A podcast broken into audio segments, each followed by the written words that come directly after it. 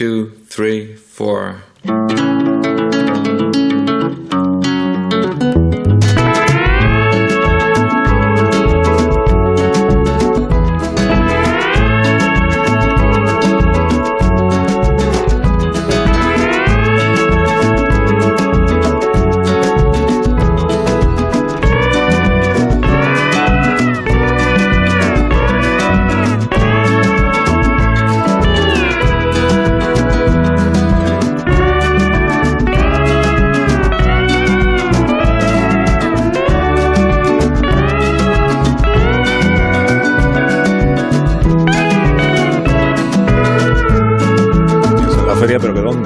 Feria dónde? Porque si decimos, no, en la feria del libro hoy la cultureta gran reserva. La gente preguntará, ¿pero en la feria del libro de Madrid? Sí, la feria del libro de Madrid, que es la que se está celebrando ya, pero en el retiro, ¿en qué parte del retiro? Porque el retiro es enorme, es un parque pues grandísimo, ¿no? Como saben todos los oyentes, entonces habrá que concretar.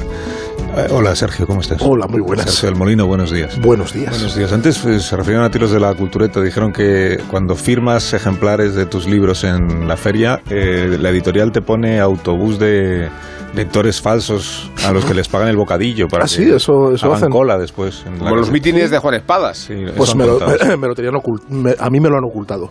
Ah, Eso- pues, este dato no lo pues sabía. entonces perdóname, que no quería yo eh, disgustarte tan temprano, perdón. Pero verían, claro, ahora, ahora entiendo que todo estuviera en acento andaluz. Ahora entiendo. Hola Willy, Guillermo Altares. Hola, buenos ¿qué días. tal? Buenos días. Buenos días y bienvenido. Gracias. Eh, Rosa Belmonte, buenos días. Muy buenos Gracias días. también por venir esta mañana. Gracias. Sí, Nacho Vigalondo. Buenos días, Nacho. Efectivamente, ¿qué tal? Bienvenido. y Amón Rubén, buenos días y bienvenido. Redondeo luego que te falta por decir que, ¿El de lo, que lo que has anunciado se refiere a, ¿Que que a las- dónde es? a las cinco y media. Cinco y media de la tarde. Cinco y veinte mejor. Ya, vais Para a, coger esperáis a que porque- acabe de jugar Nadal. Qué Los partidos de. Roland Garros duran horas y horas, o sea que puedes ir, sois. ver a Nadal, volver y seguirá, seguirá Nadal sois, eh. Dice, ya habrá terminado Rafa. Es el pabellón de. CaixaBank, si no me. Pabellón de CaixaBank. En las instalaciones de la Feria del Libro del Retiro. Muy bien. ¿Y hay como esa entrada libre hasta completar aforo? Sí, claro. eh, eh, esperamos conseguirlo porque digamos que tampoco es un estadio lo que se ha previsto. si no llenamos, creo que lo primero que tenemos que hacer es despedirnos eh, para siempre. No sería inaceptable no llenar Pero la si plaza no, hoy. pero eso no, pero entonces si no está lleno no hay programa ¿o cómo es? No, si no, si no hay lleno, a no nadie también lo hacemos. Lo hacemos igualmente. Ah, ahí, aunque haya dos, hay Total. haya dos. Que luego habrá quien quiera oír, ¿no? En mi festival de, de espectáculos favorito, que es el de Aviñón, eh, recuerdo haber ido al espectáculo de una actriz y yo era el único espectador. Eso es muy bonito porque Sí. va para ti. ¿Y aplaudiste? ¿Te gustó? Y me llegó a decir, ¿qué hacemos? Eh, ¿Procedo o no procedo? Y yo, pues proceda. ¿Una actriz solamente? Era un espectáculo, a ver, en Aviñón. No, un espectador solamente. ¿Un espectador? Lo, lo- Un, Ah. un actor, un espectador. lo incómodo es que Un sea actor, un espectador. no un actor, un espectador. Es- bonito porque los dos son espectadores, en un caso así. Sí, es verdad, es, un- es, es ¿Mm? cierto. Sí, sí. Y los dos ¿Fuiste, son fuiste, actores. fuiste, Hombre, fuiste me- observado? Nunca, nunca Pirandello estuvo más justificado, ¿no? ¿Quién de los dos es el actor? Claro. Me, me ¿Eh? encanta que te preguntase ¿qué, qué hacemos. Sí, ¿qué hacemos? Bueno, a ver, esto tiene un sentido. El Festival de A mí Aviñón me tiene- parece una pregunta poco profesional, Willy. Sí. ¿Cómo que se qué sale y se interpreta y Usted, Era su trabajo y yo el mío, claro. Era microteatro, sí, Era bueno, microteatro. pero sobre todo porque es un festival donde, aparte de la programación oficial, que es así grandilocuente y se expanden en grandes escenarios, después está el Festival Off, que es el alternativo. El Fringe, como en Edimburgo, Y ¿no? se multiplican toda clase de salas, espacios, pues Sí. en salas de hotel, en cafeterías, en, en cualquier rincón. ¿Estás de seguro? teléfono. ¿Estás seguro de que era un espectáculo y no, no te colaste en otro sitio? No, era, era, no, y de hecho era en una actriz española y me dijo, bueno, Rubén, aquí estamos, ¿qué hacemos? Dinos quién era. Vamos a observar. Y era un Una vez, monólogo. y- una vez fui a la última gira de Andrés Pajares en el Teatro Arlequín. Bueno, gira no, porque no, no se movía del sitio. Y de los cinco espectadores que éramos, dos resultamos ser gancho del, del espectáculo. Había dos mujeres sentadas que eran como el otro grupo y de repente se pusieron a hablar, a hablar claramente guionizadas con Andrés Pajares y dijimos, mira, aún, aún más. ¿Quién da más? Yo el día que conocí a Alberto Rey fue eh, había un festival de televisión en, eh, por ahí por Lepe y entonces eh, estábamos los dos en una mesa para hablar y había bastante gente. Luego nos enteramos que eran presos de una prisión que habían traído para hacer para Ah, pues como los lectores de esa La audiencia Eran presos, ¿no? de verdad. Sí, sí, sí. Audiencia, audiencia cautiva se llama. Exacto, exacto. Los míos presos no son, vienen, vienen de Concordia, del Guadiana. Casi todos. Vienen dándose a- de hostias como pica y rasca. Ha mencionado Nacho a Pajares. Yo recuerdo haber visto a Luis Aguilé sustituyendo a Esteso en la decadencia de Esteso. Y no te digo la decadencia de Luis Aguilé. bueno, claro, ¿quién sustituye a quién en, en, No, era, en el top eh, de es que eso estaba decadencias? en la total decadencia, Mm. pero menos decadencia de la de Luis Aguilé, que estaba en condición de sustituir al decadente Esteso. Entonces todo fue muy decadente. Mm. Éramos también los mismos, prácticamente. Los que caben en una mesa de un restaurante. Bueno, eh, Vigalondo va a la, no va a la cultureta vuestra No, de la tarde, ¿no? no. Se puede quedar viendo a nadar. Ya, ya, ilusión que- contes- ya contestan ellos por mí. O sea, no sé por qué me, puede venir de me has espectador. mirado como esperando una respuesta de mí. llega Yo a he tiempo. escuchado el coro. Porque No, tampoco Está certificado, sitio. está sellado que no, que no Pero como público sí puede ir, ¿no? Sí, llega a tiempo. Espero que sí. Y de Así hecho, ya por lo menos estoy- os aseguráis. Esperemos que público, tenga algo mejor que hacer. Sí, estamos haciendo un montaje. Esto ¿Cómo me disuade muchísimo al público de que-. Puedo, puedo dejar de hacerlo. Puedo dejar de hacerlo. A, él le- a El ti te hace, a ti te hace ilusión ir a la cultureta Gran Reserva en el A retiro. mí me haría ilusión que me lo pidieran. No va a ser. No, y los espectadores no ven la cara de Alsina proponiéndolo con un poco cara de, de asco, ¿no? Yo te lo estoy proponiendo, yo no te lo puedo proponer porque no es competencia mía. Estoy tratando de que ellos se animen a. Vente, Nacho, y te, pro- y te troleamos en vivo. Pero ya has visto que no. Ya has visto que no. Yo creo que a, a veces nada une más que un enemigo común. O sea, yo puedo, yo puedo ir y hacer que hagáis piña como nunca y, y os sintéis más unidos que nunca. Bueno, entonces se graba a las cinco y media sí. y luego se emite como siempre a la una y media, ¿no? Para los oyentes que no hay Se estará no, fresco en el pabellón. Se estará día-. Sí, hay como ventiladores, Hay de todo. ventiladores, Refrescos. Muy bien. Bueno, me dais un minuto y enseguida hoy me han dicho ya de lo que vamos, de lo que vais a hablar. Me ha, chivado Zumer, me ha pasado aquí unos papeles. Es, eh, tra- trata sobre una serie de televisión eh, de hace unos 20 años. de hace 20 años. Bueno, se estrenó hace 20 años. Muchos de nosotros la hemos visto bastante después, ¿no? Sí. Bastante ¿Ah, sí? Mm. Sí. Bueno, hay quien todavía no la ha visto. O sea que ahora la. Y, y se llama... No, no digas cómo se llama, porque entonces ya no queda como es expectación. Queda en expectación. Son los elementos propios de la radio. Que- Créeme.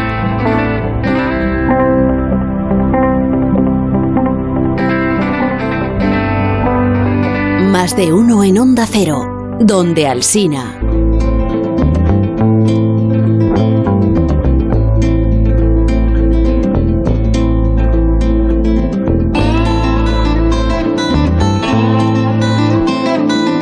Más de uno en Onda Cero, donde Alsina.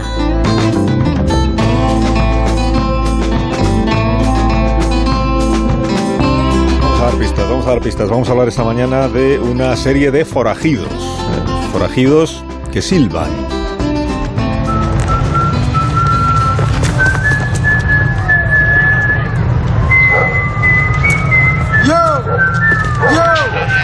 Forajidos que recuerdan a otros forajidos que también silban.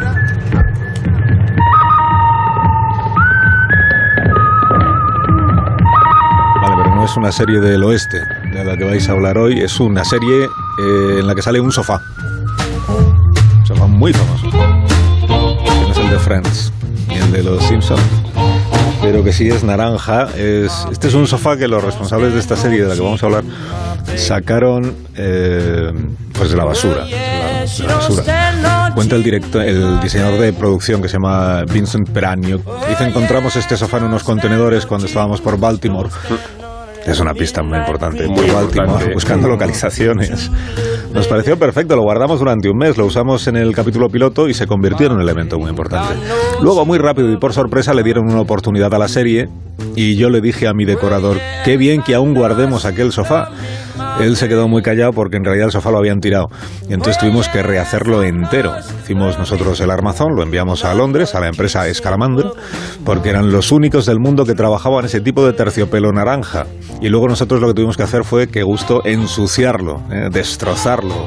Y todo salió por 5.000 dólares. Intentamos que se pareciera al máximo al sofá que habíamos tirado a la basura.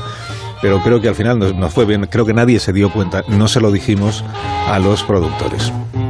En esta serie de la que hoy hablamos, por tanto, hay forajidos, hay policías que persiguen a forajidos, pero de esta serie, ha dicho el periodista Pablo Manzotti, no es una serie policíaca del mismo modo que El hombre que mató a Liberty Balance. No es un western, esto es muy discutido en la cultureta, lo sé, pero lo ha dicho este señor, Manzotti, no nosotros. Mm, De tal manera que El Padrino tampoco es una película sobre la mafia. Todas ellas son obras, dice este señor, sobre los Estados Unidos. Bueno, como todavía no hemos dicho de qué serie se trata, que se pronuncien nuestros oyentes no especialmente partidarios de ella. Pues a ver, yo al quinto episodio de The Wire me, me, me bajé de la serie. Lo cierto es que la decepción fue tremenda. Al cuarto quinto capítulo yo veía que esto era otra serie de policías No más. llegué a enganchar, no llegué a empatizar nunca con los personajes ni a ni interesarme sus tramas. Era el, el mismo detective con problemas familiares y con la bebida. Me costó ubicar a los personajes. Pandillas, drogas, guetos. Me costó muchísimo entrar en, en The Wire. Me pareció lenta, cortarlo Sobre todo por a el doblaje. No me atreví a ver la versión No original. sé dónde- de dónde saca esta gente, mucho lenguaje de la calle y en la que hablan rapidísimo. Me quedé ¿Qué con la sensación de que era un placer demasiado eh, sofisticado para mí. Y nosotros, Bueno, bueno, eh, bueno, que solemos ver, bueno, vemos desde hace tiempo las series en versión original y había que leer muy rápido. Era como si estuviera en un restaurante eh, gourmet y no pudiera dejar de pensar bueno, en bueno, irme a bueno, bueno, comerme- para, páralo, a no sé, no de dónde ha sacado Zumer a estos oyentes, desde luego no son nuestros, no son nuestros, quiero que, que son espectadores de Hospital Central posiblemente y nunca han visto The Wire. 2 de junio del año 2002. He dicho las dos. Se han cumplido. Es verdad. Pero Rosa no cuenta, Son todos Rosa no espectadores de segunda enseñanza y nunca han visto The Wire. Bueno, ¿y por qué? Pues porque un 2 de junio del año 2002, o sea, se han cumplido 20 años, se emitió en Estados Unidos en la HBO, cuando todavía aquí no la teníamos, el primer episodio de esta serie. Y aquel fin de semana escribió eh, Neil Getlingor en el New York Times, en su página 32, dijo, la Consejería de Turismo de Baltimore, si es que existe eso, debería adoptar el eslogan, peligro, no vengan. Porque existe una cierta ola de series sobre crímenes chungos que están ambientados en Baltimore, como Homicidio y como The Corner, o la, la esquina sería. Este fin de semana la cosa empeora porque la HBO vuelve a dar protagonismo a los narcotraficantes de Baltimore con una serie que se llama así, The Wire. Y un poco en sintonía con estos oyentes a los que hemos escuchado, decía, la serie parece que se esfuerza por ser entrecortada y confusa, negándose a ofrecer el tradicional comienzo de este es fulanito, este es menganito. The Wire quiere ser lo más diferente posible a Ley y Orden o a CSI y a todas las demás series de policías que conocemos. Acá a algunos espectadores les va a parecer un poco rarita la serie. Otros, sin embargo, quizá agradezcan este cambio. Bueno, sabemos que es una serie de, de David Simon. Ah. que Hemos contado ya la historia de la serie en alguna cultureta, que David Simon, que fue periodista en el Baltimore Sun, periodista de sucesos, Sí. un amigo suyo que era inspector de policía. Ed Barnes. Y él, Ed Barnes. y él mismo fue sombra durante un año de la, Estuvo de la como policía. empotrado, diríamos. oye, No, pero es como, como has dicho tú antes un poco, es el, eh, la serie más aclamada críticamente que menos gente ha visto y sobre todo que menos gente ha visto cuando se emitió. Sí. Porque es verdad que nosotros no teníamos HBO como tal, pero teníamos lo que entonces era Canal Plus que la ponía. Sí, pero es que no la veía ni Dios. Y luego la gente la ha visto y ha escrito unos sesudos e inaguantables comentarios. Es decir, yo leo mucho sobre televisión. Es decir, yo no he leído rollos más gordos que los que no he es- leído. No es culpa de la serie, ¿no? No, no, ya, ya, ya. Es culpa culpa, de la de, la serie. gente a la que le gusta eh, The Wire. O sea, que, que yo esa, esa gente la tengo así como un poco apartada. Dicho esto. No, bueno, no, no a todo el que le gusta The Wire escribe Eh, rollos. no, no, a todo el mundo no. estás Este, Todo el mundo no, estigmatizando. pero yo he leído cosas inaguantables. Var- Vargas Llosa escribió un artículo maravilloso sobre The Wire, que es cuando se dio cuenta de que la tele iba en serio. Escribió un Claro. artículo diciendo, me han dicho que hay una serie muy buena, Y la, he visto, De- descubrió y- la y- tele. Y, Y y bollero. descubrió que la tele era, era algo más que, Pero- que, que los concursos. ¿no? Fíjate, lo, de, lo- Pero- lo, que habláis de las series policiales, es verdad que The Wire no se parece a lo que había entonces, pero sí tiene mucho de Hill Street y de policías de Nueva York. El problema es que va sobre una ciudad en general sobre Baltimore y claro, tiene eh, temporadas que se dedican a la educación, otra a la corrupción portuaria, otra a la policía, entonces La prensa, la es última, ¿no? Sí, una- la prensa eh, y la educación. Mira, yo, yo- tengo que, an- antes de que sigamos, tengo que citar al, a Ed Barnes, que es el Garfunkel de David Simon, Claro. que es el, el segundo al que nunca citamos, que está que en una le, le entrevistaron en el New York Times eh, con motivo del aniversario de la serie esta semana y dice y yo creo que hablaba para el New York Times, pero en realidad le estaba pensando en hablar para la cultureta, cuando le, le- le- le piden que defina cómo es la serie, y él dice, es como un western. Lo dice, o sea, es como... lo- lo- lo- es claro, todo es western, The Wire es western también. Pero es que además Está Ed- clarísimo. ¿Dice eso? Dice eso, Barnes, es como un Es western. Ed. Barnes eh, fue policía y luego se fue a dar clase, es decir, que toda la parte de la policía Sí, y la pro- de la educación profesor es de, de él, prim- de es primaria, profesor de Pero primaria, es, sí, sí. pero es verdad que hay pocas veces que, que se puede decir que una serie empieza algo. Y con The Wire empezó algo. Pri- pri- primero con lo que decías, no empezó el género del western, primero con lo que decía Rosa, que es el, justo, eh, creo que, de- que, mm, eh, era el, el propio Simon que decía, había muy pocos motivos para seguir emitiendo The Wire. Y era porque no la veía nadie ni en Estados Unidos ni en, ni en ningún lado. Y sin embargo, hubo una confianza absoluta en que ese proyecto El- iba a funcionar hasta lo que, hasta dice- que lo, hasta lo, lo que se. Dice, dice esta semana que, que agradece que continuaran emitiendo The Wire al éxito de Juego de Tronos. Que como, como el Juego de Tronos lo había, eh, lo había eh, petado de tal forma, eh, realmente los ejecutivos de, de HBO no le prestaban especialmente atención y, y pudieron seguir hasta la, hasta la cuarta y la quinta temporada. Hasta la cuarta temporada no se empiezan a plantear si la cancelan o no, según dicen. ¿no? Estábamos ahí como bajo el radar, que no, no se daban cuenta de que Pero estábamos lo y nos bueno que dejaban tiene hacer. el Nacho no lo ha cable visto, ¿no? premium. Yo quiero Nacho no has Yo visto, sí, ¿no? yo creo que esa serie ocupa un espacio, eh, vibra en una frecuencia cultural que hace que, que tanto los detractores, que están completamente equivocados, como a veces Sí, los sí, sí, defensores, que creo que la convierten en una serie mucho más inaccesible de lo que en realidad es. O sea, realmente es una serie que es fácil, que, es fácil de ver. Cualquier persona que disfrute mínimamente del cine clásico va a entender y disfrutar perfectamente Totalmente, de The Wire.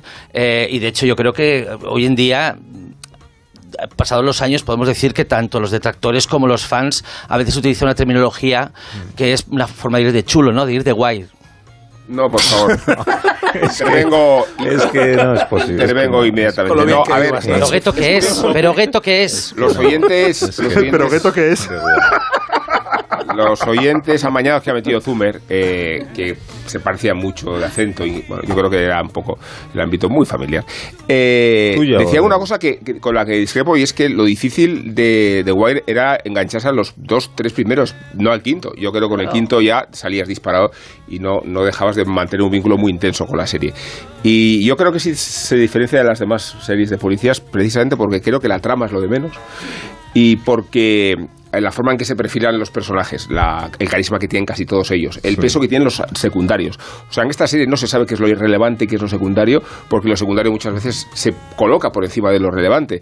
Eh, la- las tramas eh, eh, llegan a ser eh, superficiales o, o no tienen tanto énfasis como lo hacen en las series convencionales. En la serie se permite prescindir de McNulty en una de las temporadas y no pasa nada, aunque claro, la reaparición en la última lo hace todavía más interesante, ¿no? Y, y- yo creo que, que en el retrato de fondo de todo lo que sucede eh, se fragua eh, el verdadero interés, no, no en las conexiones superficiales, no en las trampas que muchas series utilizan para eh, seducirte, ¿no? Eh, esa complejidad de los personajes que empiezan a situarse no necesariamente entre el bien y el mal, nunca sabemos quién es el bueno quién es el malo, no nunca sabes qué partido tomar, ¿no? El capitalismo es el malo. Sí. Bueno, y la, la, y la quiero decir, el destrucción de la sociedad llega. estadounidense, pero nos ha pasado, no sé si habéis visto algún capítulo estos días, yo me he visto, no me ha dado tiempo a ver No mucho. irás a decir que ha envejecido mal. no, no. No, no, no, en absoluto. Me- me ha- No, va a decir me- que Baltimore es un personaje más. No, me, me, me- capullos. Me, me, ha alucinado. Y dialoga con lo- John Waters. me, me ha alucinado lo mucho que me acordaba de los personajes. Era como Es que de repente. ¿Cómo me te vas a acordar de Omar? Claro, Tiene no, pero de todos, el, enorme, el- el enorme. policía este que ha estado metido en el sitio donde de empeños, que era el policía de empeños, y cuando escribían que un empeño era chungo lo perseguía, que le echan, y que es el que se ocupa de organizar un poco The Wire, el que es digo, "Jo, este tío me acuerdo perfectamente, los jefes, la, la primera bronca que le echa un jefe a, a- Lester, a ¿no? McNulty, me, me- me acordaba mm, perfectamente, el jefe de Bosch, que también era el jefe Sí. de ahí, o sea, me, me acordaba de Sí. todos como si los hubiese visto ayer, ayer, ayer. realmente era como, no sé, de- eh, eso me, sor- me una- sorprendió mu- muchísimo lo bien que me acordaba cuando, como sabéis, tengo una memoria de pez. Sí, había una cosa en la que sí tenía razón uno de los oyentes No, no, no, detractores y era en lo de las jergas y los acentos. En, en Gran Bretaña tuvieron que subtitularlo. Sí, porque claro. no entendían nada de lo que de, de lo que a veces decían en, en la serie. Es Bueno, decir, eso era como cuando se titulaban callejeros. Y, y- y dicho esto, mucho que ver con el verismo de la serie, Claro claro. que Baltimore es un personaje más, es el único personaje en The no Wire. es que la serie va de una ciudad. De una es- ciudad. La historia es, es de una ciudad y eso es hecho, además uno de, una de las de, de las fuerzas que tiene, ¿no? El hecho de que David Simon está contando su ciudad, está contando eh, algo que, que siente muy ya, Y una sociedad que no siente funciona, muy con claro. la piel, ¿no?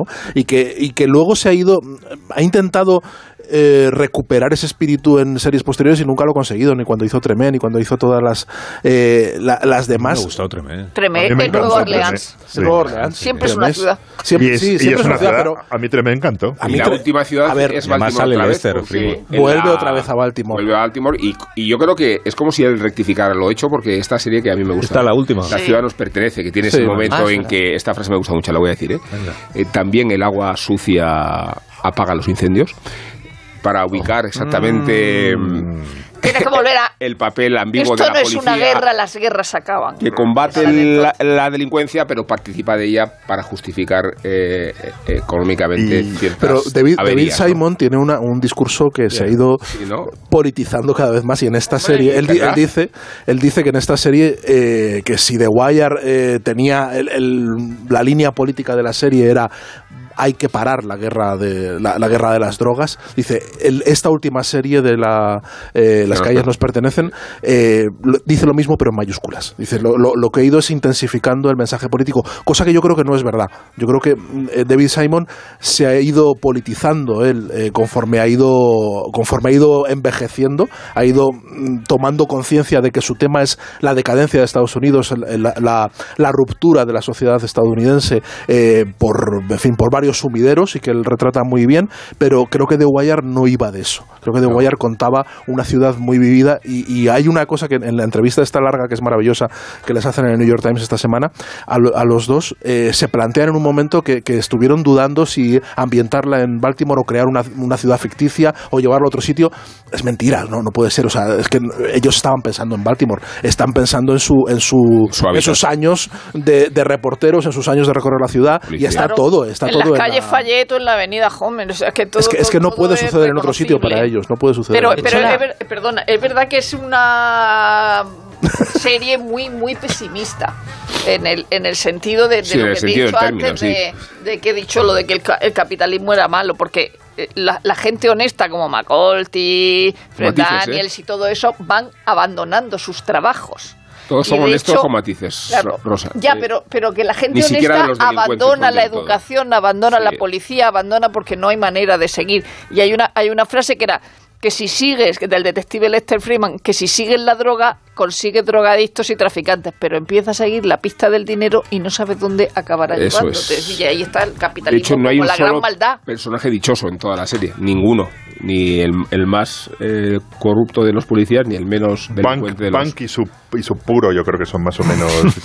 y lo que volví a ver es la famosa escena de Fuck, que es la escena con la que termina la, la- el cuarto capítulo de la primera temporada. Fuiste contando que, a ver que hay, lo es lo que lo dicen como 100 veces, pero que hay ensayos enteros sobre esa escena, que es cuando vuelven a la escena del crimen, a una escena del crimen eh, en un apartamento donde han matado a una mujer y se dan cuenta de que el policía que estuvo antes lo hizo todo fatal y solo diciendo fuck en todos los tonos re- eh, en- durante una escena de 10 minutos que es, podría ser muda porque es fuck, fuck, Sí. fuck y ellos van viendo cómo se cometió el asesinato y, y, al- y es verdad, de- decían que inaugura una nueva forma de hacer televisión, o sea, un- esa sensación de que puedes hacer lo que quieras, o sea, realmente puedes tener 10 minutos dos personajes en un apartamento diciendo tacos y resolviendo y resolviendo y resolviendo un crimen y es, es impresionante, a mí me recordaba un poco las mm, esas escenas de Spielberg donde no hace falta que los personajes hablen para que te des cuenta de lo que está pasando La- la- y ahí es- está exactamente La eso. diferencia sería que eh, incluso en una secuencia que no es muda, pero casi como es la del fac, fac, fac, eh, es una secuencia que es un artefacto de guion.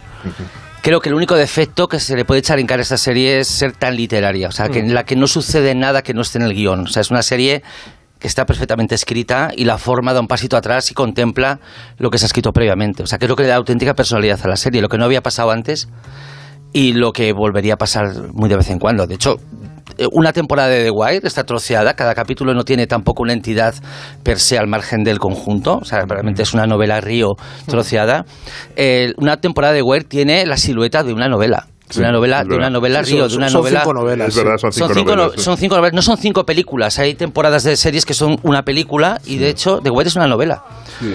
La versión nueva, la que está en vigor ahora, la de la ciudad nos pertenece, sí que tiene una tesis. Y, y además eh, eh, pasa de contarse cómo son los delincuentes a cómo son de delincuentes los policías. Los policías, sí. Y plantea un escenario que es muy interesante, a, a partir de las palizas y de los excesos cometidos sobre la población afroamericana, cómo la policía eh, se retrae de hacer intervenciones por miedo miedo a no ser grabada. Y entonces se reducen a la mínima expresión las detenciones y cobran vuelo los policías que se atreven a hacerla sobrepasando la ley. Y aunque la sobrepasen, se les consiente porque si no, no habría noticia de un solo arresto. ¿no? Es que lo- lo- la diferencia, una de las muchas diferencias entre The Wire y, y el- y la serie de ahora es que ya no hay periódicos en la serie de ahora. Es decir, eh, eh, eso sí, y es algo que le, como, como antiguo reportero a David Simon es una cosa que le, que le preocupa mucho. Él cree que la desaparición de la relevancia de la prensa, como, como sucedía cuando hizo The Wire, eh, ha, ha sido un paso más en la decadencia. O sea, él, él todo lo ve en términos de decadencia. Todo lo ve en términos de que, se- de que nos, vamos, nos vamos por un sumidero, ¿no? Y que el hecho de que ah, haya unas redes sociales que no están filtradas, que no están, eh, que, que no tienen un discurso eh, gestionado por periodistas, eso mm, acelera muchísimo la, el- el- el- esa, esa, esa decadencia brutal en la que nos estamos metiendo eh, y esa, esa escalada de violencia que está muy fomentada también por Sí. la por, por el el por contrapoder, Trump y por el y contrapoder son los teléfonos móviles. O sea, el uso que haces de las informaciones de que dispones para acreditar un abuso policial. ¿no? Y es verdad no que, la es, prensa. que es una cosa que falta un poco de The Wire, que es la brutalidad, la, bruta- pol- la brutalidad policial, digamos, de todos los temas de retrato de la sociedad es- estadounidense, los problemas de lo que no funciona en la sociedad estadounidense, no funciona la política, no funciona mm, eh, la prensa, no funciona nada. Es verdad que, que en esta nueva serie recupera un poco. Una otra cosa interesante de Wire y de Baltimore, un personaje más, es que justo se ¿Dirías, emitió... dirías que ver, Baltimore es un personaje más? No, ha dicho que es Pero- el único Pero igual, igual, igual deberíamos empezar a distinguir entre No, personaje y escenario. Se, se me, se me se emitió a la vez un podcast que se llama Serial, que, Mm. también, Ah, claro. que también transcurría en Baltimore, y es curioso cómo se emitieron a la vez dos eh, productos, eh, bueno, uno medio de ficción y otro no de ficción, que cambiaron por completo la manera de contar las cosas en Estados Unidos y que las dos transcurren en, en- en Baltimore, porque después de Serial fue la explosión de los podcasts, la explosión de los podcasts de, de True Crime, y también transcurre en Baltimore, aunque no es una cosa de corrupción policial, sino un crimen en un escenario multicultural y también servía para describir la, la sociedad estadounidense, ¿no? O sea, Pero Baltimore nos lo descubrió John Waters. Que no venga David Simon Fui a- de joven a Baltimore. Y de hecho- no, no me enteré de nada. de hecho, cuando- Sí, cuando- fui con 20 años, esto es muy bonito, esto le gusta a la audiencia. Son evocaciones personales del tertuliano. Ya, pero si no te enteras de nada. ¿eh? No, porque lo único que visité fue. ¿Fuiste droga? ¿Qué? No, que. ¿Alguna comisaría? Los corner, ¿no? El sillón, lo único que fuiste a un corner ahí a pillar. No, vi, vi el acuario, que es muy famoso, y un partido de los Orioles. Pero vamos, que la, la idea Tiene que un está- italiano. la- hacer una La, la casa de Edgar Allan Poe. La- Creo la que idea- tiene un barrio italiano simpático. La idea de que. una ¿Cuál es el restaurante en el que mejor se come en Baltimore? Tú que has comido dos veces en Baltimore, cuéntame. La idea de que fuera una ciudad peligrosa, que hubiera un submundo al acecho, eh, no formaba parte No viste, del no, guiri no que, que pasado Anda, ni en París. con 20 años. Estaba en las visitas guiadas, ¿no? Sí. Pero ahora sí debería estar. Ahora, ahora No, todas es- pasan por el sofá. Es una atracción Está el turística. descampado del sofá. Eso es, es una atracción turística. Perdona, Nacho, que te he Sí, interrumpido. Nacho, y no No, parece que realmente quería lo que, decir decía, lo que decía Rosa, que realmente cuando tú ves como eh, hay gente, hay auténticas clases completas, clases sociales que, que en las calles de Baltimore se come la mierda, realmente está siguiendo el legado de John Waters, que contó lo mismo en, en Pin Flamingos. También la mitad Sí. en Baltimore y también haciendo un retrato de lo que sucedía en las calles de... Y comiéndose una mierda, literalmente. Mira, y, aun- y aunque hay una cosa de la que me gustaría hablar, eh, aunque es una serie de la que he dicho que, es, que, que tiene herencia literaria, eh, eh, liter- literatura de no ficción, hay una película que de un tiempo a esta parte veo que no se cita mucho, que creo que es eh, un antecedente directo de, de Wire, que es una de las pocas películas que a la hora de retratar el día a día de un policía retrata la inacción, la espera y el aburrimiento, que una película que también está basada en un reportaje periodístico y que es eh, The Friends Connection de William Friedkin, que es una película que, sí. Que de un tiempo a esta parte creo que no se cita mucho, pero Fernando creo que es el, el- Fernando la, Rey. Sí, sí. creo que es el antecedente directo de The Wire. Era Chicago, ¿no? Eh, Nueva York, Nueva York. Nueva York. Sí, sí. Con Fernando Rey y sus mofletes. Sí, Estaban todos ahí. Hombre, ¿No? una cosa va con la otra. Las- la persecución, ¿no? De esa. Pero gra- de pero- una pero persecución tampoco es- antológica ahí, ¿no? Joder, hace siglos que no la No, veo. no, Una una persecu- persecución maravillosa. Hay una, hay una persecución que hubo que meter, porque claro, una película donde la gente está, pues eso, Acción, acción, hacía falta escuchando- acción. O sea, que si me he de quedado acción, yo sí. de todo con la persecución, tampoco me enteré de la película, ¿no? Estoy No. un poco ausente de las Y experiencias. yo, y yo que tampoco mucho creyendo que era Yo no la recuerdo mucho. ¿eh? Yo no la recuerdo. Lo mejor es cuando Sí, están sí, buscando sí. un alijo de droga eh, oculto dentro de, dentro de una limusina y se tiran Sí. un buen rato. Rato ahí raspando y de- atornillando y desatornillando. Y una vez que encuentran el alijo, tienen que volver a meterlo y volver a esconderlo para que Fernando Rey no sepa que le han estado hurgando en el coche. O sea, y ese deleite a la hora de describir cómo un coche se desmonta y cómo se vuelve a montar, ahí está el corazón de Friends Connection. Y creo que ahí está el corazón de series como The Wire. Que no, se, que no tiene ningún miedo a la hora de describir el vacío, la espera, el aburrimiento y la nada. El tedio, es verdad. Yo antes hemos comentado que de los eh, tropecientos intérpretes que aparecen en The Wire, eh, luego carrera así consolidada han tenido pocos, McNulty. ¿no? Es no, Idris Silva, Idris Idris Elba. Idris Elba, Idris. Elba, una carrera importantísima. Pero es que Eh, también, Omar, que eh, es eh, hijo- pero también Omar tuvo un poquito. Tiene- Idris Elba, ojo, eh, una carrera un, descomunal. eh. Sí. ya, pero tiene un inicio de buscar actores desconocidos Sí, sí, para que detective. la cosa sea más verista y los niños, por ejemplo, no habían actuado en su vida, los niños de la temporada del colegio. Es decir, eh, eh, mucha gente es amateur. Luego, a- algunas no eran amateur porque eran profesionales de la, de la delincuencia realmente. Hablando de trabajo. dialectos y eslovar, ¿quién podía haber adivinado que Idris Elba era británico? Sí. Es una cosa Sí, que no te eso puedes es, esperar. es. Eh, Idris Elba es el mejor actor vivo en un momento dado, yo puedo defender eso, pero sí que su carrera después de The Wire ha pasado un poco a, la, al- a- a Robert De Niro haciendo los padres de ella. O sea, como que ha saltado directamente al cachondeíto sin haber pasado por la gloria. Bueno, hizo The Office, ¿no? Sí, es verdad, esto salió The Office. Va a ser fue el próximo Bond negro.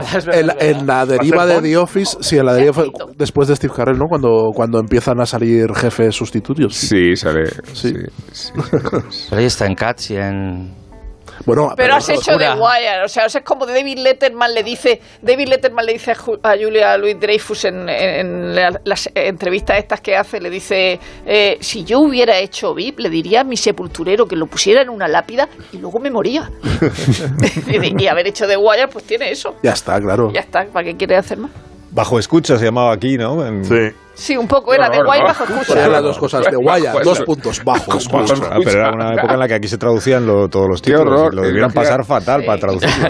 Bajo escucha. Bajo escucha. Sí, la banda sonora, ¿no? Era extraordinaria Sí. también, ¿no? ¿Y vosotros en qué año la visteis? Esto se estrenó en el No tenía. 2002, igual en el... La ambientación. Yo creo que la fui Pero viendo. fue viendo 2010, Canal Plus. Yo creo que la fui viendo, Sí, me la sí, recomendó sí, sí. alguien, me vi el primer capítulo y me pasó que el primer capítulo, uff, será tan bueno como me ha recomendado, me vi el segundo y el tercero está totalmente enganchado. partida. Pero sí, me la recomendó alguien que estaba en Estados Unidos y me... Hay una tertulia me paralela. Se ha abierto una ventana. Hay una tertulia abajo a la derecha de los televisores de los oyentes. No solo David Simon innova, hemos decidido innovar aquí ahora mismo. Un minuto. Decías que era un concierto. en- Hasta aquí la innovación. Un minuto, ahora volvemos. Y dijeron libertad, no. Más de uno. En Onda Cero. Llegar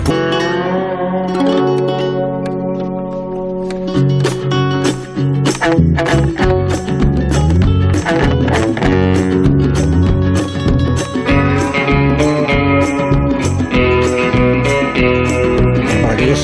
espectadores indecisos, tienen varias opciones para esta tarde. Dicen, queremos ser espectadores de la Cultureta Gran Reserva o podemos ir a cualquier otro acontecimiento cultural en Madrid o en sus alrededores que nos interese más. Tenéis que convencerles en 10 segundos de que lo suyo es ir al retiro esta tarde a las 5 y media, que es de qué vais a hablar en la Cultureta Gran Reserva esta noche. O sea, esta tarde. O sea, esta tarde se graba para esta noche. Vamos a hablar de, de cómo Así escribir. no convencéis a nadie, ¿eh? Ya os lo digo. No, vaya. Le ofrecemos... escribir un Ofrecemos cómo escribir un Divers- bestseller. ¿Cómo escribir un bestseller? En, en- en los 90 minutos que dura el programa les vamos a dar una- un curso acelerado que van a poder salir de ahí. escribiendo ¿Cómo un bestseller. Una garantía, o sea, el que vaya a ver sí, vuestro sí, sí. programa entero sale escribiendo un bestseller. Por ejemplo, Nora Ephron escribió eh, Se acabó el pastel, un bestseller y se hizo rica. Claro. Es así, Vamos a hablar de son Nora planteamientos muy claros. Son planteamientos muy claros. si usted eh, quiere ser Nora. Ephron, no deje de acudir a Pero luego tienes que seguir mm, precisamente nuestras instrucciones porque si no, no funciona. Sí, O sea, y, no- y luego vamos a hablar del libro de Nora Ephron, de hecho. Ah, qué curioso eso. Sí, Está bien sí. hilvanado. Curioso, Está muy bien hilvanado. Bueno, pues sí, ¿por, por qué no invitáis a Nacho? Que estaría él Es encantado que- de... Es que no hay manera, Nacho, te das cuenta. ya no puedo hacer nada más por ti. Bueno, adiós, Vigalondo. Adiós, Rosa. Adiós. Adiós. Amón. Adiós, Sergio. Adiós, adiós. Adiós, Willy, Adiós. Que vaya bien esta tarde. Adiós, las noticias.